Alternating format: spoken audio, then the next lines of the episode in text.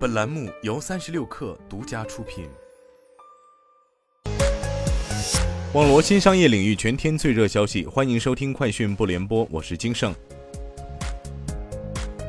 网易有道发布二零二二年第二季度未经审计的财务报告，Q 二营收九点五六亿，同比下降百分之二点四。净亏损同比收窄百分之十二点三，经营性净现金流入超过一亿，智能硬件业务营收二点四零亿，同比增长百分之十六点三。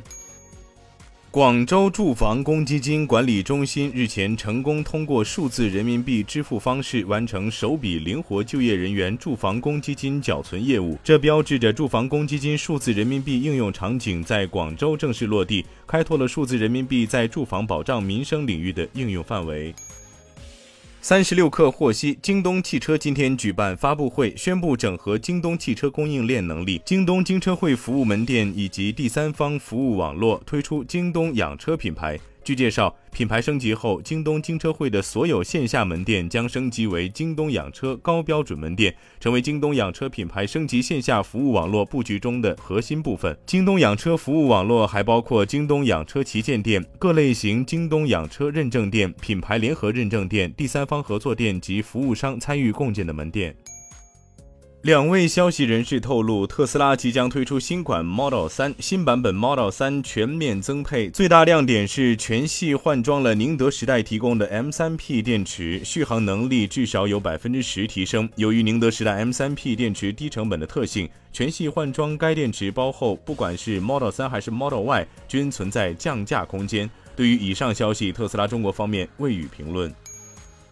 碧桂园在港交所公告称，对比截至二零二一年六月三十号半年度之核心净利润约一百五十二亿元和股东应占净利润约一百五十亿元，本集团预期截至二零二二年六月三十号止半年度之核心净利润介乎约四十五亿元至五十亿元，股东应占净利润介乎约两亿元至十亿元。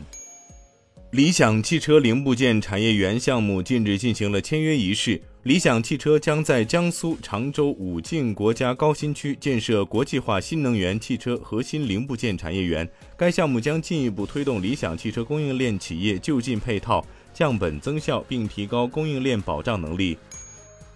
据报道，亚马逊正寻找一位电影制片行业高管，领导其不断增长的娱乐部门，试图从竞争对手处挖走经验丰富的好莱坞人士。知情人士透露，亚马逊工作室已与多位好莱坞资深高管就这一职位有过交谈，其中包括 Netflix 电影部门主管斯科特·斯塔伯。亚马逊还与派拉蒙影业前总裁艾玛·沃茨讨论过某个职位。报道称，目前无法确定谈判是否正在进行。